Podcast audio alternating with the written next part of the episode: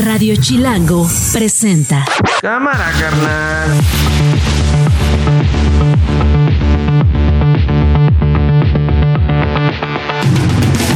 ¿Cómo están? Es miércoles 10 de enero, es la una de la tarde. Yo soy Diego Guerrero y a nombre de Nacho Lozano les doy la bienvenida a esto que no es un noticiero. Así suena el mediodía. Todo grupo terrorista identificado en el mencionado decreto se ha convertido en un objetivo militar. El presente y el futuro de nuestra patria está en juego. Debemos unirnos en un solo puño por la recuperación de la paz, por la recuperación de nuestro Ecuador con valentía y sin dar el brazo a torcer. Lo que hoy el país vio en vivo fue terrorismo y no delincuencia común.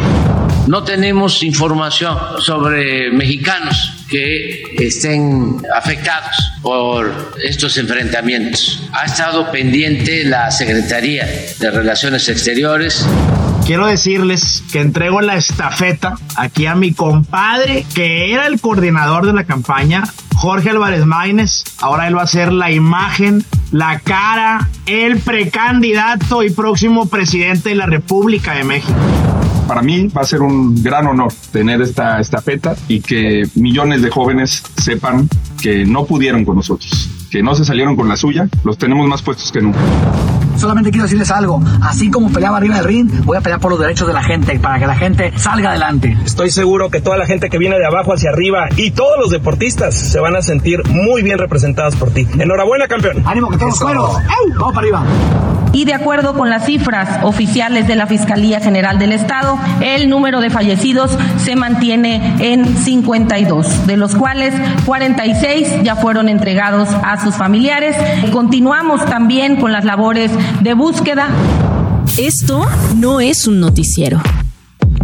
Pues ahí están las voces que han hecho noticia, que han hecho la noticia hasta esta tarde, tarde de miércoles, mitad de semana. Antes de entrar en materia con temas eh, duros, hace 20 minutitos el Sismológico Nacional reportó un sismo de magnitud 1.2, localizado a 4 kilómetros al noreste de la alcaldía Magdalena Contreras, aquí en la Ciudad de México. Otro más de esos microsismos que se sienten aquí en la capital. Tuvo una profundidad de un kilómetro. Esperemos que solo haya quedado en el susto o en una de esas que mejor no se haya sentido. Y en más temas de la capital, estos días también hemos estado revisando la, la que se pretendía fuera la renovación de la fiscal o de Ernestina Godoy en la Fiscalía Capitalina. No fue así. La oposición unió fuerzas, la batearon, ya lo habíamos estado platicando. Y ayer mismo, Ernestina Godoy, en su último informe de labores, dio a conocer quién se quedaría al frente de la Fiscalía. El perfil no es un, no es un desconocido, no es un improvisado tampoco en la Fiscalía, es Ulises Lara y sobre él escribiste tú hoy, Julián Andrade, periodista. ¿Cómo estás? Muchas gracias por acompañarnos. Gracias a ti, Diego, y qué bueno estar contigo y con todos eh, quienes nos escuchan. Al contrario, pues ya hoy Martí Batres anunció o presentó justamente a Ulises Lara como encargado de la, de la Fiscalía. Dice se incorporó al Gabinete de Seguridad. Seguiremos trabajando de manera coordinada para la seguridad de los capitalinos y esto es muy importante. Y el combate a la corrupción inmobiliaria. Eso no lo quitan del discurso, ¿no? Sí, claro, es, es un eje que, que ellos van a estar este, insistiendo porque porque más allá de lo que puede no puede haber en las investigaciones, pues es un tema que, que les funciona bien para la, para la temporada electoral en la pues que ya estamos metidos de, de modo intenso y cada vez más intenso mientras se acerque ya el arranque de las campañas en unos meses.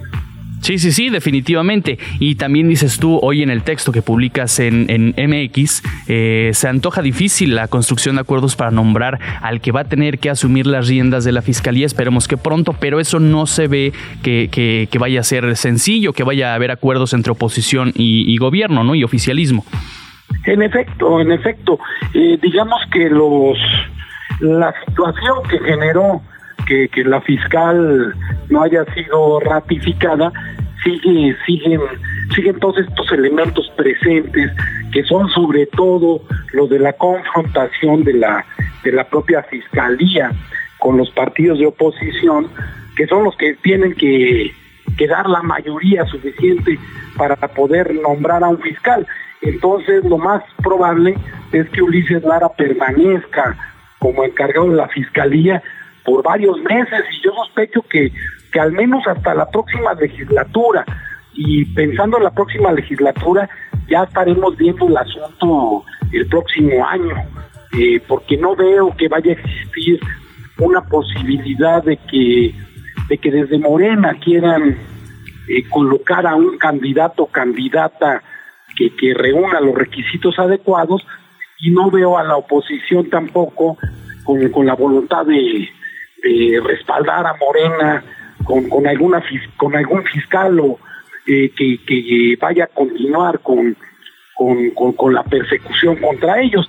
Entonces vamos a tener a, al doctor Lara encargado de la fiscalía por, un tiempo largo, es mi hipótesis, Diego. Sí, sí, sí, definitivamente así, así lo están antojando, porque parece todo más bien un enredo político más que técnico, jurídico o de otro tipo. Y es que también queda la impresión de que la fiscalía este tiempo, o los últimos tiempos que estuvo a cargo de, de Ernestina Godoy, más bien estuvo haciendo política, es también una percepción mía, es una interpretación personal, que estuvo haciendo política más allá de la persecución de la justicia u otros asuntos. Creo que se utilizó eh, para ese sentido. ¿Y qué opinarías tú de la, de la visión con la que pueda llegar Ulises Lara eh, o cuál es el estilo que va a asumir eh, estos días, estas semanas o meses que esté al frente de la Fiscalía Capitalina? Preguntas algo que, que muy, muy importante, que, es un enigma en, alguna medida, ¿no? ¿Qué hará Ulises Lara en su papel de encargado de la Fiscalía? por supuesto que tiene múltiples incentivos de carácter político eh, para continuar con una, una línea similar a la que impulsó su jefa, la, la fiscal Ernestina Godoy, pero también es lo que yo señalaba en mi columna, creo que Lara tiene la posibilidad de, de plantear, de replantear la relación con, con, las fuerzas políticas en la ciudad y sobre todo con el Congreso y bajar la presión que hay para la Fiscalía eh, para la oposición misma. Y ojo, esto no quiere decir que haya impunidad. Impunidad, claro. Las cosas, no. Quiere decir esto que tú señalabas. Eh, la, la fiscalía tiene que volver a su carácter técnico. Es decir, tiene que perseguir los delitos, no, no tiene que estar inmiscuida en las batallas electorales. Sí, sí, sí, definitivamente. Ayer estaban criticando mucho, a ver si tú nos ayudas a aclararlo, que Ulises Lara no cumple o no cumpliría con el perfil, justamente otra vez hablando de la técnica, que no cumpliría el perfil para estar al frente de la fiscalía. ¿Es así? Entiendo que es eh, licenciado en sociología, pero ¿tiene estudios eh, en derecho como lo requiere la fiscalía? No, a ver, eh, eh, aquí, aquí, hay que hacer una, una, una, una, una, una un deslinde importante. Ok. Eh, Ulises Lara está encargado del despacho. Ok, claro. Es decir, la ley ahí hay una zona gris que no que, que nos permite su interpretación, es decir, yo no veo que haya una un, problema legal con, con el nombramiento que recibió Ulises Lara de, de Coordinador General de Investigación Territorial, porque la, la pudo haber recibido un policía, un perito. Bien. No, no necesariamente tiene que ser un abogado. Okay. Otra cosa, otra cosa es ya la titularidad de la fiscalía, porque si hay, ahí sí hay requisitos específicos y uno de ellos, por supuesto, es el de los estudios del derecho. En el caso de Ulises no es el caso, pero al ser un encargado de, del propio despacho, no creo que vaya a haber ahí un problema de alcance mayor, aunque seguramente sería impugnado y ya veremos qué ocurre con ello. Sí, sí, ese ya será otro tema, pero tiene un largo rato ya en la fiscalía, sabe cómo se trabaja en la fiscalía, pero también estuvo trabajando en el gobierno de la Ciudad de México y esto me causó curiosidad con Miguel Ángel Mancera, con la administración pasada, pero ayer la propia Ernestina Godoy pues se le fue con todo también a Miguel Ángel Mancera en materia de, de procuración de justicia, entonces ahí a ver cómo, cómo juega ese factor, ¿no? Bueno, eh, digamos, Ulises estuvo en el área de educación, en el Instituto de Educación Superior de la Ciudad de México. Desde mi punto de vista hizo un buen papel durante el gobierno de del, doctor Mancera. No terminó, digamos, este, lo, lo relevaron eh, un par de años, un año antes de que terminara el gobierno, un par de años antes, pero pero la crítica, esto, esto, esto, esto me interesa mucho, la crítica que se hace al, al doctor Mancera en términos de política de seguridad, yo creo que tendría que ser ponderada porque porque si vemos los datos, la ciudad no estaba como está ahora, ¿no? En lo que se refiere a, a las extorsiones, a, ciertos delitos de alto impacto. Lo que hay en, en, Morena y en la propia ex fiscal es justamente este intento de posicionar una narrativa que, que, les ayude sobre todo electoralmente y además en uno de los temas que son más débiles, ¿no? La 4T como que puede ofrecer muy poco en el tema de la seguridad, si, si somos honestos con los datos, Diego. Sí, sí, sí, sí, definitivamente. Y Ernestina Godoy, pues parece que no tiene de qué preocuparse porque Chamba va a tener, de todos lados le llegaron ofertas y parece que es la, la primera que está formada ahí para, para el Senado, ¿no? Eh, sin duda, pero fíjate Diego, ahí, ahí yo en el remate de la columna hablaba del tema, a mí me parece que eso es una buena noticia, pero para la oposición. Okay. No creo que la fiscal sea así como una candidata natural que vaya a generar un gran entusiasmo ciudadano para llevarla al, Senado. Igual me equivoco, ¿no? Pero, pero creo que ahí es una, una apuesta más bien para darle fuero y para estarse preparando para algo que, que ya, ya se intuye y que ya está en el ambiente y que es que la Ciudad de México sí estamos ante, ante una disputa muy puntual por el poder, es decir, aquí la elección está totalmente abierta y nadie puede darse por ganador en este momento. Sí, definitivamente, porque todavía hay muchos perfiles, incluso en la propia Ciudad de México, si es que fuera el caso en la Ciudad de México, pues el propio Omar García Harfuch, ya sabemos qué es lo que pasó con él, y en una de esas tendría que venir entonces otra batalla, otra encuesta, y a ver cómo saldrían librados ahí Ernestina o, el propio Omar García Harfuch, ¿no? En efecto, y a ver si ahí sí ya todo, toda esta, en teoría, oportunidad electoral que les daría el exsecretario de, de Seguridad, pues ya le entierran definitivamente, ¿no? Veremos ahí de cuál es su estrategia y la estrategia de los otros partidos para ver a quiénes le ponen enfrente, ¿no? Sí, sí, sí, sí, para que no se quede nada más, o qué otro premio de consolación, como también tú lo señalas ahí en el texto, qué otro premio de consolación le podrían dar eh, pues a Ernestina Godoy para que siga la carrera política. Exacto, exacto. Pues te, agradezco mucho, Julián Andrade, periodista. Eh, tiene su columna ahí en, en, MX, la puede consultar. Muchas gracias por tomarnos la comunicación. Diego, gracias a ti y un saludo a toda tu audiencia. Un saludo, una con trece. Esto no es un noticiero.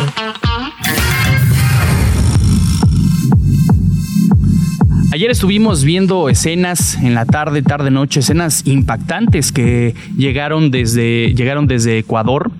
Todo a raíz de la fuga de un líder eh, narcocriminal de alias Fito, este sujeto se fugó hace, hace pocos días de la prisión en Guayaquil. Las autoridades lo estaban buscando y a raíz de eso es que ayer se desató esta, esta ola de violencia eh, que estuvo, nos estuvo dando imágenes impresionantes ahí en las, en las redes sociales. Más de 3.000 uniformados lo buscaron sin éxito ahí en la cárcel del litoral justamente de Guayaquil, como, como yo le decía.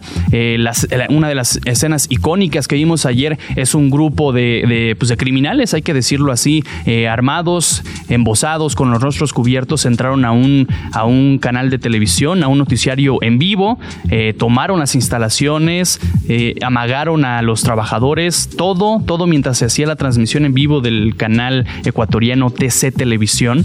Entonces las imágenes impactantes, había incluso personas con lanzagranadas en las calles, coche bomba, se convirtió en todo un caos verdaderamente impactante y el presidente al mismo tiempo, el presidente Daniel Novoa, pues eh, declaraba la existencia de un conflicto armado interno que le daría a las autoridades del país, a las autoridades de seguridad, pues eh, de algún modo eh, libertad para accionar en contra de estos criminales que sea lo que eso signifique. En la línea está con nosotros Francesco Maneto, él es editor del País América, periodista. ¿Cómo estás, Francesco? Gracias por tomarnos la comunicación. ¿Qué tal? Muchas gracias por la invitación. Gracias. Pues, ¿qué imágenes vimos ayer? ¿Por dónde empezar? Eh, ¿Qué está pasando en Ecuador? Eh, ¿Qué ha pasado con la violencia en las últimas horas? Muy difícil la situación en el país sudamericano. Sí, es una situación de máxima emergencia en estos momentos. La, digamos, la espita, en eh, la chispa, digamos, de la última escalada de, violencia de ayer se debe, en esencia, a la fuga de la cárcel de dos eh, cabecillas de, grupos rivales que se llaman los choneros y los lobos. y Ecuador, respectivamente, para el eh, cártel de Sinaloa y el cártel de Jalisco Nueva Generación. Eh, eh, y después de la fuga, la primera fuga se dio el domingo, la segunda la madrugada del martes, el gobierno dispuso fuertes operativos policiales para la recaptura de estos eh, criminales, de los eh, cabecillas de estos grupos. Y básicamente lo que, lo que ayer fue un chantaje mafioso de organizado incluyendo la toma evidentemente del plató del canal de televisión, en el que exigían a las autoridades que la policía, digamos, dejara vía libre, sobre todo en la plaza de Guayaquil, al, crimen organizado, es decir, que la policía se replegara. Pero lo que vimos ayer, pues en el fondo fue, en un episodio de crisis de violencia que se viene gestando desde hace años, no, no es... Eh, eh, no es algo nuevo, digamos. De hecho, eh, recordaréis en la última campaña electoral, en agosto, el asesinato de uno de los candidatos presidenciales, Fernando Villavicencio, a manos del crimen organizado. Por cierto, eh, uno de estos criminales fugados, alias Fito, había, había, digamos, amenazado, según denunció el propio Villavicencio días antes de morir, había, había amenazado abiertamente a ese candidato. Entiendo que eh, esta, esta banda es eh, conocida como los pues, choneros, ¿no? Eh, efectivamente. Pero no es la única, la única que está operando en este, digamos, mecanismo de terror que está, que tiene asolada a la gente allá en Ecuador. Entiendo que no es la única que está. No, hay, hay o sea, las dos principales, digamos, son, son los choneros y los lobos. Eh, pero hay, digamos, una veintena, aproximadamente una veintena de bandas criminales, eh, según eh, indica el gobierno, eh, que, que, digamos, operan como brazo armado sus organizaciones y, básicamente están dedicadas a actividades como eh, no hay que olvidar que Ecuador está, está muy cerca de Colombia, que sigue siendo el principal productor mundial de, cocaína. Eh, Guayaquil es una, bueno, que es la ciudad más poblada de, Ecuador, es también uno de los principales puertos eh, del Pacífico y de América, y, es una plaza un lugar clave, digamos, para el tráfico internacional de drogas, vamos, a, tanto hacia Estados Unidos como hacia Europa. Y que estaría entonces estrechamente ligado con cárteles mexicanos o específicamente con el cártel de Sinaloa. Eso es, eso los troneros, eso es lo que indican los expertos desde hace años. Eh, los troneros están ligados al cártel de Sinaloa y este grupo llamado Los Lobos al cártel de Jalisco Nueva Generación. Wow. Efectivamente. Eso, eso me llama la, atención lo que estás diciendo, que no es un conflicto, digamos, eh, nuevo, que esto tiene muchos años, pero también eh, que yo recuerde, no habíamos visto por lo menos crónicas ilustradas, que ayer lo vimos así en, en las redes sociales por todos lados, no habíamos visto imágenes tan salvajes o tan sádicas o tan violentas de este conflicto allá en Ecuador, ¿no?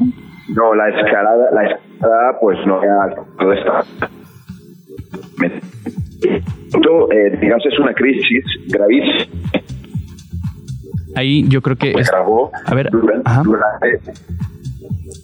en 2020 2021 porque antes no, yo, yo creo que vamos a tratar de, recobrar la comunicación porque lo estamos perdiendo mucho a Francesco Maneto, él es periodista, editor del País América, y justamente pues hablando de esta escalada de violencia, de ese tamaño está haciendo también la respuesta del, del gobierno. Ayer el jefe de las Fuerzas Armadas de Ecuador, el almirante Jaime Vela, eh, emitió un comunicado, una, un mensaje en cadena nacional a través también de los canales oficiales del gobierno y de la presidencia de Ecuador, y dijo esto, le mandó este ultimátum a los grupos que estaban aterrorizando a la población. Vamos a escucharlo. Todo grupo terrorista identificado en el mencionado decreto se ha convertido en un objetivo militar. El presente y el futuro de nuestra patria está en juego. Entonces parece que del tamaño de la amenaza también está siendo el tamaño de la respuesta del gobierno, Francesco. Efectivamente. Eh, el gobierno, eh, desde este punto de vista discursivo y retórico, pues eh, es una declaración de guerra ¿no? abierta contra, contra el crimen organizado. Eh, bien, hay que tener en cuenta algunos factores. Loboa es un presidente que acaba de, tomar posesión hace menos de dos meses, es eh, muy joven, tiene 16 años, eh, no tiene, digamos, eh, bueno, su filiación ideológica es federal, pero más allá de eso, no tiene apoyo, digamos, de otras políticas. y hay como una, una, una ya, digamos, la, la, la, tentación, digamos, de aplicar un modelo a lo Bukele, por decirlo de alguna manera. Claro. Eh, en Ecuador eh, está marcando solo la conversación pública también ya ya una medida el discurso el discurso del presidente durante la campaña electoral durante la campaña. Ahí perdimos a Francesco, pero escuchábamos ayer a las autoridades abiertamente llamarle a esto eh, narcoviolencia, narcoterrorismo. Son palabras importantes, palabras eh, grandes que nos recuerdan a momentos tal vez de la historia de este narcoterrorismo como el que se vivió en la década de los 90, 80 en, Colombia, por ejemplo, nos decía el propio Francesco, Colombia, que está tan cerca de, Ecuador y que al final se convierten en puntos neurálgicos eh, del trasiego de, de, de drogas y por eso vemos estas imágenes que hoy se salen de las, de las manos. Eh, después de la toma del canal de televisión, eh, cuando se retomó ya el control ahí en, T, en TC Televisión, el conductor del espacio principal eh, emitió también este mensaje. Fue muy claro, muy contundente. Vamos a escuchar lo que dijo. Debemos unirnos en un solo puño por la recuperación de la paz, por la recuperación de nuestro Ecuador con valentía y sin dar el brazo a torcer. En lo que hoy el país vio en vivo fue terrorismo y no delincuencia común. Qué palabras tan fuertes, ¿no, Francesco? Terrorismo y no delincuencia común, digo, también es una interpretación de un colega periodista allá en Ecuador, pero pues a todas luces es lo que está pasando. Sí, es lo que, bueno, a todos, a todos luces es lo que está pasando efectivamente. Y una disculpa por la comunicación, aquí se cortaba. No te pero, pero, pero eh, eh, efectivamente es eso, la identificación por parte de las autoridades de estas, eh, digamos, de esta, del crimen organizado local como narcoterrorismo, ¿no? De alguna manera. Y de facto es lo que está sucediendo, es decir, están chantajeando a las autoridades, tomando como rehenes. Bueno, ayer lo vimos en el, en el plato, en el canal de televisión, pero sucede, pues, y ha sucedido en otras ocasiones, sobre todo en Guayaquil y en la ciudad, en ciudad ciudades como Manta o, Durán, por ejemplo, cercanas, son ciudades costeras, donde, la, donde el narco, digamos, eh, chantajea a las autoridades cometiendo cadenas de atentados, ataques, eh, pues tomando, evidentemente, pues aumentando las actividades delictivas contra la población en general eh, tomando rehenes, actividades extorsivas, eh, etcétera. Entonces, pues esa es una práctica común eh, y un chantaje mafioso común que, emplea, que emplean habitualmente las organizaciones terroristas. Claro, y también ayer vimos como una especie de cierre de filas, un mensaje político importante eh, de opositores al actual gobierno que dijeron, este momento no es para estar, eh, digamos, separados o pensando de manera distinta, hay que unirnos, tiene todo nuestro respaldo, entonces eso también le da fortaleza al discurso del gobierno. Eso, eso es cierto, es decir, lo que necesita, eh, hablaba antes de la tentación, digamos, de buquelista o de, aplicar un modelo al buquele, lo que necesita Ecuador en este, en este momento es, digamos, una suerte de pacto de Estado claro. o política de Estado. No, eh, es verdad que es un presidente débil que necesita, que, que, que llegó sin el apoyo, digamos, y en unas circunstancias muy particulares, ¿no? Y sin el apoyo de de, de eh, pues con el apoyo mayoritario de la sociedad evidentemente pero pero no cuenta digamos por ejemplo en la asamblea de la, con el apoyo de la de, la mayoría de cosas ahora digamos en estos ¿ya? Otra vez ya, ya perdimos a Francesco. Tenemos que irnos a una pausa. Te agradezco mucho, Francesco. Ahí nos está escuchando Francesco Maneto, editor de, del país. Vamos a escuchar por último a Andrés Manuel López Obrador, porque hoy le preguntaron de la situación de los mexicanos allá en Ecuador y esto respondió. No tenemos información sobre mexicanos que estén eh, afectados por estos enfrentamientos. Ha estado pendiente la Secretaría de Relaciones Exteriores, ya emitió un comunicado desde el día de ayer la secretaria Alicia Bárcena y vamos a seguir eh, informando. Eh, deseamos de todo corazón que eh, se recupere la paz. Ahí está el presidente Andrés Manuel López Obrador. No hay reporte de mexicanos afectados hasta el momento allá en Ecuador. Una con 25, vamos a una pausa y volvemos. Estás escuchando Esto no es un noticiero con Nacho Lozano.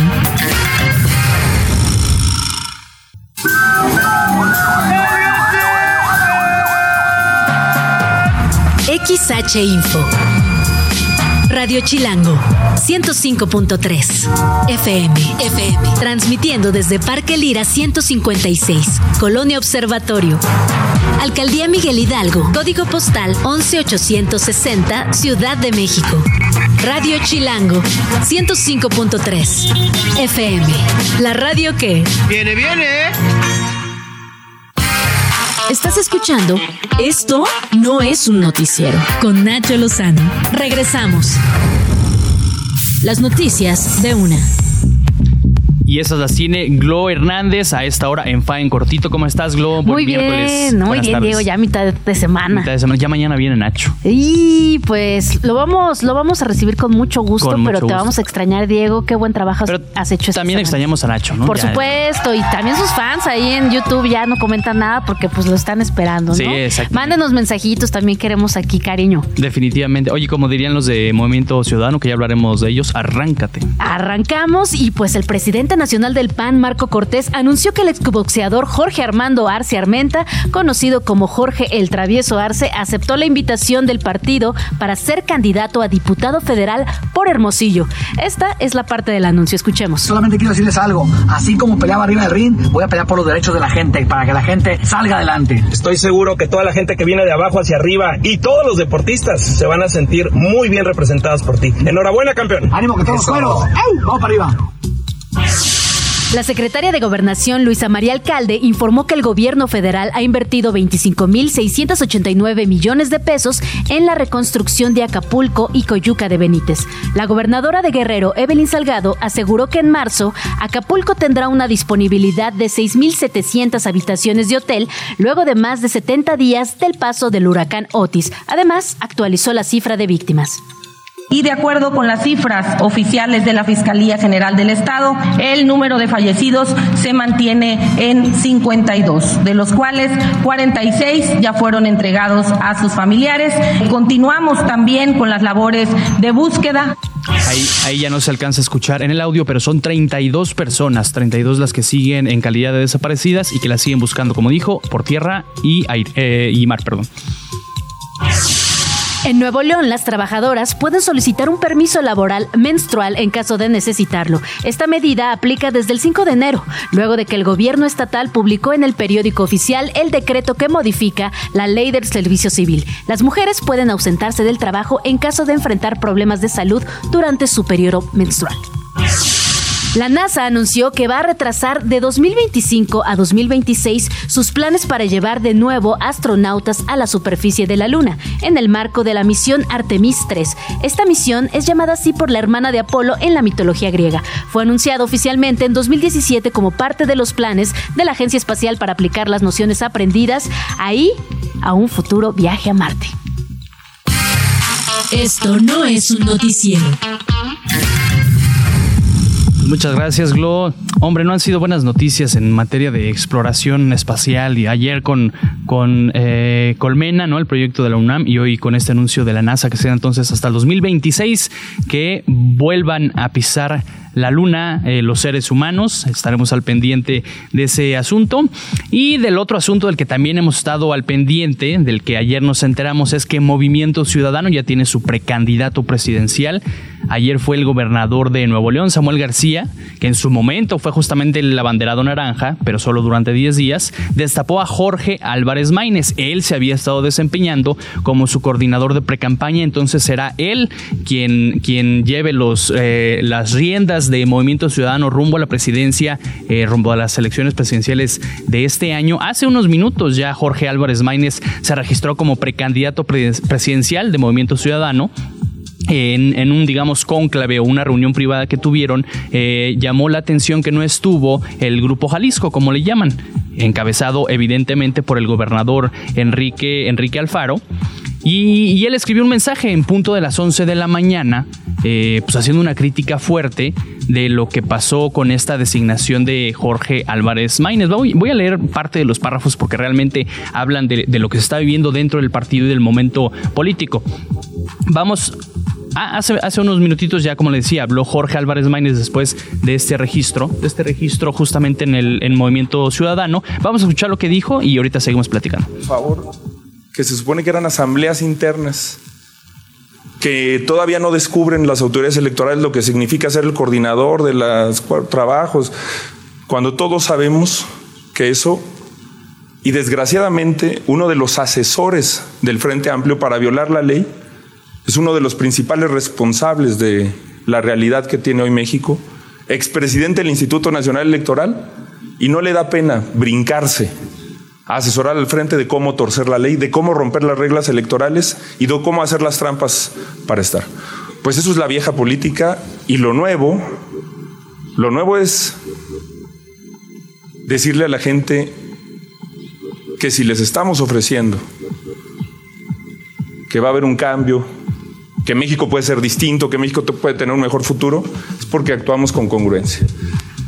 Ahí está parte del mensaje de Jorge Álvarez Maínez, ya formalmente entonces precandidato de Movimiento Ciudadano a la presidencia y justamente a quienes nos están siguiendo en YouTube, estábamos viendo la imagen, está sentado ahí el propio Samuel García, está Dante Delgado, líder del partido. Ayer llamaba la atención que justamente este destape lo hiciera Samuel García y no Dante Delgado, que es el líder nacional de Movimiento Ciudadano. Se puede entender, se puede entender por eh, aspectos mercadológicos o propagandísticos o hasta de a quién le va mejor en las redes sociales. Sabemos que a Samuel García y a su esposa, la empresaria influencer Mariana Rodríguez, que además quiere ser eh, la candidata, o más bien será la candidata del partido a la alcaldía de Monterrey, pues les va muy bien, entonces eso tendría la lógica. Pero le decía, Enrique Alfaro hizo una crítica bastante fuerte a las 11 de la mañana eh, de este nombramiento. Dice, me da mucha pena todo lo que ha pasado porque le tengo una, un enorme cariño a este proyecto y a su gente y porque creo haber sido parte importante de la construcción de lo que hoy están destruyendo, dice el gobernador de Jalisco.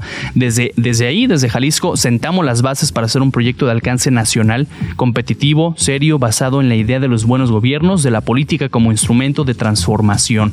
Ayer que vi el anuncio de Samuel García desde Nuevo León, destapando a Jorge Álvarez como candidato a la presidencia de México, no lo podía creer. En una mesa con botana y cerveza, y es que sí tenían ahí su chelita, tenían sus micheladas, estaban echando cheve, el gobernador se asumía eso. Justo eh, así sonó, así sonó ayer. El gobernador se asumía como líder de nuestro movimiento y nos dictaba instrucciones sobre el camino a seguir.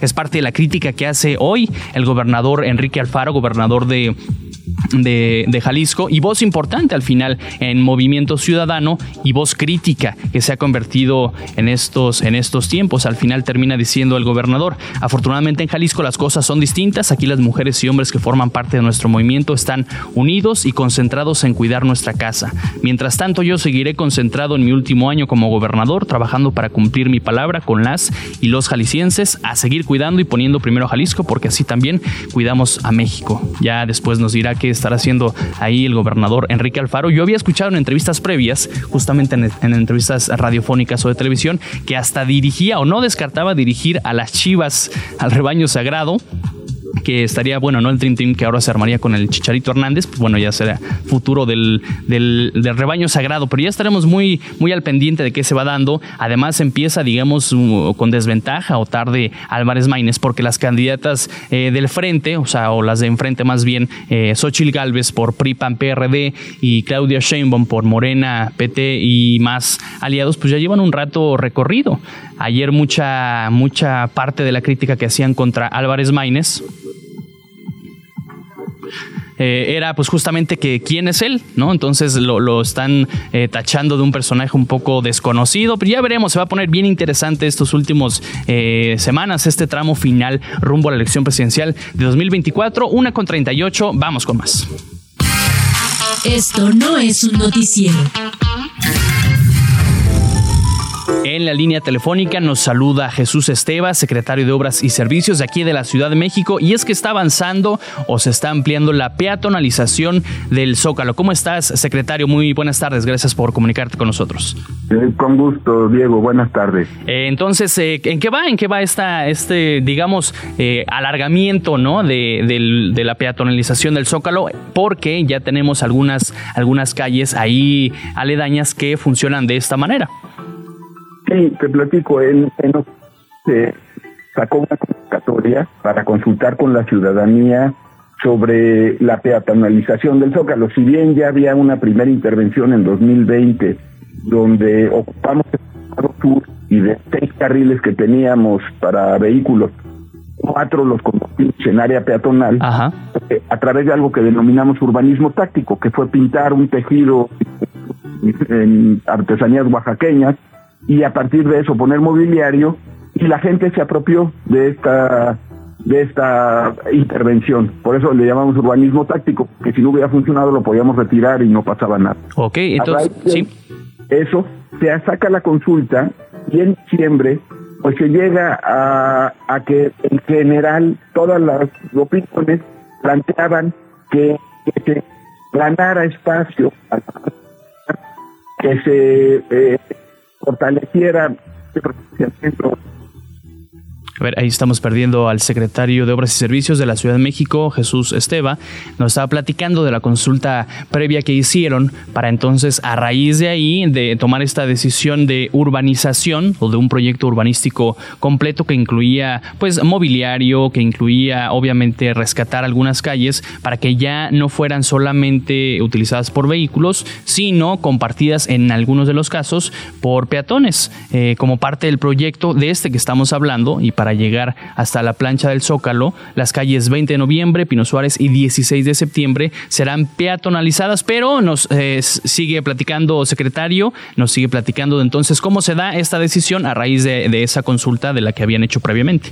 Ah, te comentaba que la ciudadanía se pronunció eh, respecto a ampliar la superficie peatonal que teníamos eh, en ya una, una parte ocupada con este ejercicio que se hizo en 2020 y eh, a eh, reforzar la parte de movilidad no motorizada, es decir, que en el propio Zócalo se pudiera seguir utilizando la bicicleta, este, los patines, en fin. Entonces, a partir de eso es que el gobierno de la ciudad hace un planteamiento que ahora está en proceso de revisión por parte del Instituto Nacional de Antropología e Historia para de los seis carriles que tiene el perímetro de la plancha eh, del Zócalo, dejar únicamente dos como vialidad compartida. ¿Y por qué tenemos que dejar estos dos? Porque hay servicios como puede ser pues, las pipas que se utilizan para lavar la plancha o las grúas que se llegan a utilizar para poner instalaciones para conciertos, en fin, para diferentes eventos, inclusive para instalar el alumbrado. Eh, todos estos, y, bueno, para servicios de emergencia y para abastecimiento, y también para la propia catedral, que si llega a haber una boda, bueno, pues llegan con sus vehículos eh, afuera. Entonces, se está dejando dos carriles en el perímetro que serán compartidos y el resto de la superficie que ahora es asfalto será ya, eh, tendrá una intervención eh, tipo la que tuvimos hace unos años, pero ahora ya no con pintura, sino una intervención donde se va a buscar que sea un material pétreo, eh, muy sobrio, pues de acuerdo a las características del zócalo. Eso es lo que vamos a, conciliar con el INA y, y ese es la, el pronunciamiento del gobierno, ¿no? Que creo que pues sí es eh, importante hacer algo que ya de por sí la ciudadanía venía haciendo eh, en ciertos días y a ciertos horarios. Claro, y, eh, creo que la gente lo está tomando muy bien, lo ve con muy buenos ojos, porque además, eh, como nos estás precisando, no es solo peatonalización o se quedaría corto decirlo así, porque es más bien todo un proyecto urbanístico con todas las características que nos estás platicando, ¿no? Así es, es tomar en consideración cómo opera el Zócalo, pero hacer un pronunciamiento de a lo que nosotros como gobierno, pero en respuesta a lo que la propia sociedad está eh, planteando, eh, consideramos la prioridad. Y la prioridad en la movilidad debe de ser siempre el peatón. y el espacio público también debe de ser la prioridad en cuanto a recuperación para el peatón, para esta condición donde se da el tejido social, donde se dan las manifestaciones y tenerlo muy digno y, creo que es importante. En muchos zócalos, bueno, en muchos centros históricos a nivel internacional, este ha sido un fenómeno donde se empiezan a eliminar los vehículos y acá eh, naturalmente se empezó a dar. Entonces, además del Zócalo, quedarían tres calles eh, también peatonalizadas desde Venustiano Carranza, es decir, 20 de noviembre, uh Suárez y 5 de febrero también quedarían con una movilidad limitada para servicios, pero ya siendo peatonales. Entonces creemos que que esto va a ser muy importante para, para la vida que ya tiene este, y es reafirmar la vida que, tiene ya el Zócalo. El Zócalo, el centro de la ciudad. ¿Cuál sería el, objetivo específico de esta medida? Platicábamos, eh, ya nos diste algunas características, pero ¿cuál sería, digamos, el punto principal, la columna vertebral? ¿Un asunto estético, eh, sustentable, de movilidad o todos? Yo creo que son todos. Es un pronunciamiento como visión de que el espacio público es muy importante eh, dignificarlo, recuperarlo y, jerarquizar qué pasa en ese espacio público. Entonces, este, el Zócalo, pues es el centro de las manifestaciones, de las conglomeraciones, también de los conciertos, de las ferias, o sea, ahora en, en época navideña, pues estamos hablando de cientos de miles de personas Que, que se acercan y que, y que es su referencia. Entonces, darles ese espacio para la convivencia, ponerles mobiliario urbano, que puedan llegar en ese transporte no motorizado, que también es un pronunciamiento, o sea, que ya la gente piense que va a llegar aquí por transporte público o va a llegar caminando o va a llegar en bicicleta en fin, eso y así podemos podemos irnos acostumbrando a este tipo de organización eh, ciudadana, de organización de movilidad y podemos replicarlo, digo, obviamente de la mano de ustedes también, eh, replicarlo en otras zonas del país y de la ciudad, perdón, y pues esto se vuelve todo un pues algo muy bello, ¿no? Por decirlo este así facilito. Así es, por ejemplo, si hablamos de, ahorita es centro histórico, pero cuántos centros de alcaldías, que son plazas históricas, también pudieran llegar a tener esta, esta alternativa. Y aquí comenzó viernes en la tarde, los viernes en la tarde ya se cerraba, 20 de noviembre, por la cantidad de gente que llegaba a ocupar el espacio. Después, ante eventos, pues ya era otro momento donde se cerraba. Y luego, en manifestaciones, cada vez que viene una manifestación, pues toman 20 de noviembre y bloquean. Entonces, ya de facto, había muchas condiciones que lo hacían, eh, eh, nos obligaba a reconocer.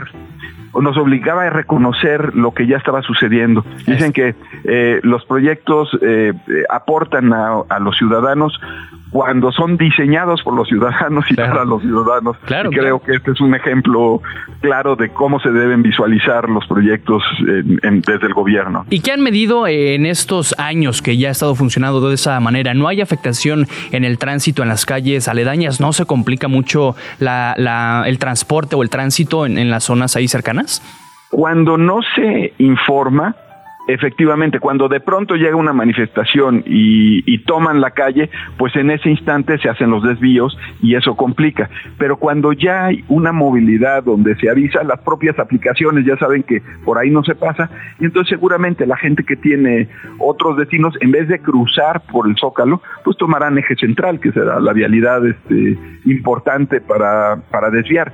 Y, si vienen con destino al Zócalo, tomarán eh, vialidades como, bueno, Venustiano Carranza será hacia el poniente, pero Uruguay, eh, perdón, hacia el oriente, pero Uruguay va hacia el poniente, que sería la otra alternativa que ahora ya no tomarían. Aquí hay que recordar, 5 de mayo sigue operando con su tránsito normal, Tacuba sigue operando con su tránsito normal, que también algo que necesitábamos como autoridad reconocer y, eso pues también se concilió y se, ha platicado con los comerciantes es eh, los usos, los servicios que se dan aquí. Entonces los hoteles pues necesitan el acceso este, de llegada, de carga, descarga, en fin. Por eso 5 de mayo y Tacuba siguen operando como están operando. El turibús va a seguir llegando ahí al empedradillo en fin, sigue la vida este, vehicular en esa zona, pero ya el Zócalo como tal solamente para condiciones de, de servicios urbanos y de servicios de emergencia, que eso también hay que reconocerlo. Y también aquí algo importante, colocaremos mobiliario que se puede retirar, porque cuando viene el 16 de septiembre, pues pasan tanques y pasan... Este, o sea, hay que reconocer también la vida que ya tiene histórica de, los desfiles que pasan por aquí, ¿no? Sí, es la, naturaleza al final de, de, la zona. Pues, secretario, te agradezco mucho que nos hayas tomado la comunicación y que hayas dejado tan claro este, este proceso. Con mucho gusto y pues para cualquier tema aquí estamos eh, a, tus órdenes y a la de tu auditorio. Te agradezco mucho Jesús Esteba, secretario de Obras y Servicios de la Ciudad de México, 1.3048. Esto no es un noticiero. Y hablando de sustentabilidad y sostenibilidad, pues nos saluda, nos, nos toma la llamada Miguel Rivas, él es director de Santuarios Marinos de Oceana aquí en México. Y es que hace un par de días el gobierno federal decretó 20 nuevas áreas naturales protegidas que van a proteger más de 2 millones de hectáreas. Es una gran noticia para México, para el medio ambiente, querido Miguel Rivas. Gracias por tomarnos la llamada. Hola Diego, muy buenas tardes. Muchas gracias a ti por poder cubrir estos temas y como tú bien dices, esta es una gran noticia para el medio ambiente y sobre todo para la gente que vive los recursos de la naturaleza. Sí, sí, sí, definitivamente. En total estaba viendo, según la información de la secretaria María Luisa Albores, que es titular de la Semarnat, que con esta medida el gobierno está decretando históricamente 43 áreas naturales protegidas, como nunca antes se había visto en la historia del país. sin duda, pues tenemos que celebrarlo, ¿no? Sí, correcto, es una gran noticia porque nunca antes se habían decretado tantas áreas naturales protegidas y de estas dos millones de hectáreas que tú mencionabas, un poquito más, un millón trescientos mil hectáreas pertenecen a un parque nacional que se llama Parque Nacional Bajos del Norte, el cual va a estar en las costas de Yucatán y que no solo protege la biodiversidad y la naturaleza, sino que además protege recursos pesqueros que son de gran importancia para más de 3.500 familias ahí en la península. Entiendo que esta es la primera área natural protegida 100% marina del Golfo de México.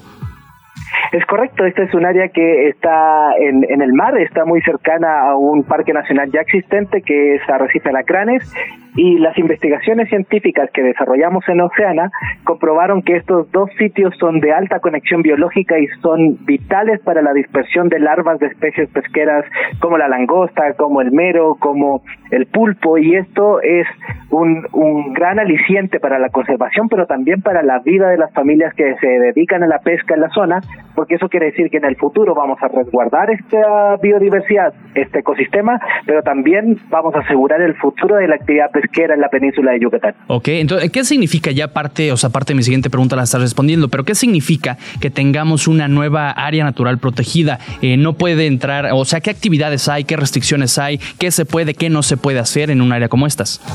Gracias, Diego. Esa es una gran pregunta porque generalmente coincidimos las áreas naturales protegidas como lugares intocables, ¿no? Lugares en los cuales no se puede tener acceso, no se puede entrar.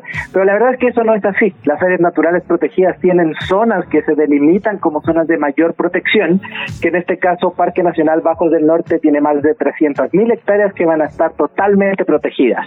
Eso no quiere decir que ahí no se pueda transitar, pero sí quiere decir que ahí no pueden haber actividades extractivas como la pesca, como la minería, como la explotación de hidrocarburos, es decir, es una zona totalmente protegida. Sin embargo, existen más de 900 mil hectáreas que sí son parte de una zona de amortiguamiento. Eso quiere decir que ahí se pueden realizar actividades como la pesca, pero esto está regulado, es decir, hay que tener una manifestación de impacto ambiental y el mismo programa de manejo va a decir qué actividades se pueden hacer, qué se puede pescar, qué no se puede, con qué artes de pesca, qué tipos de embarcaciones, etcétera. ¿no? Eso quiere decir que le estamos poniendo orden a un lugar que necesita ser conservado. Oye, ¿y por qué no digo? Se me ocurre la pregunta, a lo mejor es muy, muy simple o hasta, eh, pues sí, muy simple mi pregunta, pero ¿por qué no declarar México? Todo es un área natural protegida para obviamente tener en cada rincón del país estas medidas de protección y que todas las decisiones que se tomen sean de manera sustentable. Para nada, Diego, no es una pregunta simple, porque eh, el hecho de crear áreas naturales protegidas no es solo determinar una zona, sino que también requiere una gran cantidad de recursos de la nación, requiere eh, eh, tanto recursos técnicos como humanos, y eso significa que tenemos que dedicar tanto tiempo como dinero en algún en algunos casos recursos para que esto sea realmente protegido. No, esto es es una tarea que de verdad lleva un gran esfuerzo y por lo tanto tenemos que elegir perdón, lugares críticos para poder ser conservados. Creo que esa es la clave del Parque Nacional Bajo del Norte, que se ha elegido un lugar crítico para la biodiversidad, pero también para la actividad pesquera. Entonces, hacia allá vamos avanzando. Hay una meta internacional de proteger el 30% del territorio marítimo de los países que han suscrito esto, México uno de ellos, y esperemos que podamos avanzar en esta materia decretando lugares críticos para la biodiversidad como protegidos. Con pues, esto estamos avanzando más de 24%, alrededor del 24% de la superficie de México protegida. Gran noticia, verdaderamente. Miguel Rivas, director de Santuarios Marinos de Oceana, aquí en México. Te agradezco mucho. agradezco mucho a ti también por cubrir estos temas. Muchas gracias. Gracias, buenas tardes. ¿Por qué no cumplimos nuestros propósitos? Esa información nos la tiene Carlos Bautista, el es editor de Más Chilango. ¿Cómo estás, Carlos? Gracias. ¿Qué tal? ¿Cómo estamos? Buenas tardes. Todos hicimos propósitos, o muchos hicimos eh, propósitos para este año nuevo, pero a la mitad del camino nos vamos quedando. ¿Por qué no cumplimos los propósitos? Bueno, esto se, eh, se, debe a un montón de factores, pero según lo que han estudiado los psicólogos los últimos 60 años, se debe sobre todo a que cuando no cumplimos nuestras metas se debe a que los objetivos que nos proponemos no tienen un sustento, es decir, carecen de un porqué y de un plan o un método para concretarlos, ¿no? Sí, sí, o sea, tenemos toda la disposición, el ánimo, pero ni siquiera hemos evaluado cuánto tiempo nos va a costar, cómo va a afectar nuestras costumbres cotidianas, nos va a alcanzar lo que ganamos para los que los tenemos clarísimos, pero los cómo ahí es donde nos metemos en problemas, ¿no? Así es, eh, y bueno, eh, ya con el tiempo, este, ha habido muchos estudios sobre el comportamiento. Hay un famoso experimento que hizo el psicólogo Walter Michel a finales de los años 60, donde metió a niños de cuatro años de edad en un pequeño cuarto, donde solo había una silla y una mesa, y les dijo que eligieran entre un chocolate, una galleta o una dona, ¿no? Obviamente, Michel les dijo que podían comerse uno en ese momento o si estaban dispuestos a esperarlo unos minutos mientras él regresaba, podían comer dos golosinas si se esperaban tantito, ¿no?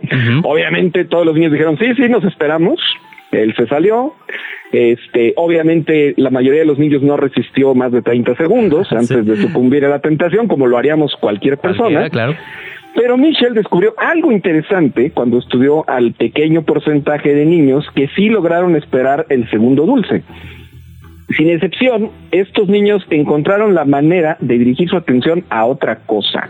Es decir, se pusieron a jugar, a cantar, incluso uno que hasta se durmió, ¿no? Sí, sí, sí. Oye, pues este muy interesante, la verdad, tenemos que consultar esta información que hoy publicas tú, que hoy publican ustedes ahí en Machilango. Es la, la, la pantalla, perdón, la página principal que ustedes traen y la desarrollan en páginas interiores. Ahí está para revisarla. Te agradezco mucho, Carlos. Gracias a ustedes y bueno, pues ahí ahí damos unos pasos de cómo sí cumplir nuestros propósitos, lo que sí han confirmado y estudiado los psicólogos y que les puede servir de pauta para que no se quede en una bonita intención nada más. En el tintero. Muchas gracias, Carlos Bautista. Ya nos vamos. Muchas gracias por acompañarnos estos días. Ya mañana está Nacho aquí con ustedes en este micrófono como como en el como en los días eh, pasados. Una 56. Hasta mañana. Nos vemos. Esto no fue un noticiero con Nacho Lozano. Radio Chilán, Radio Chilán, 105.3 FM. La radio que... ¿Viene, viene?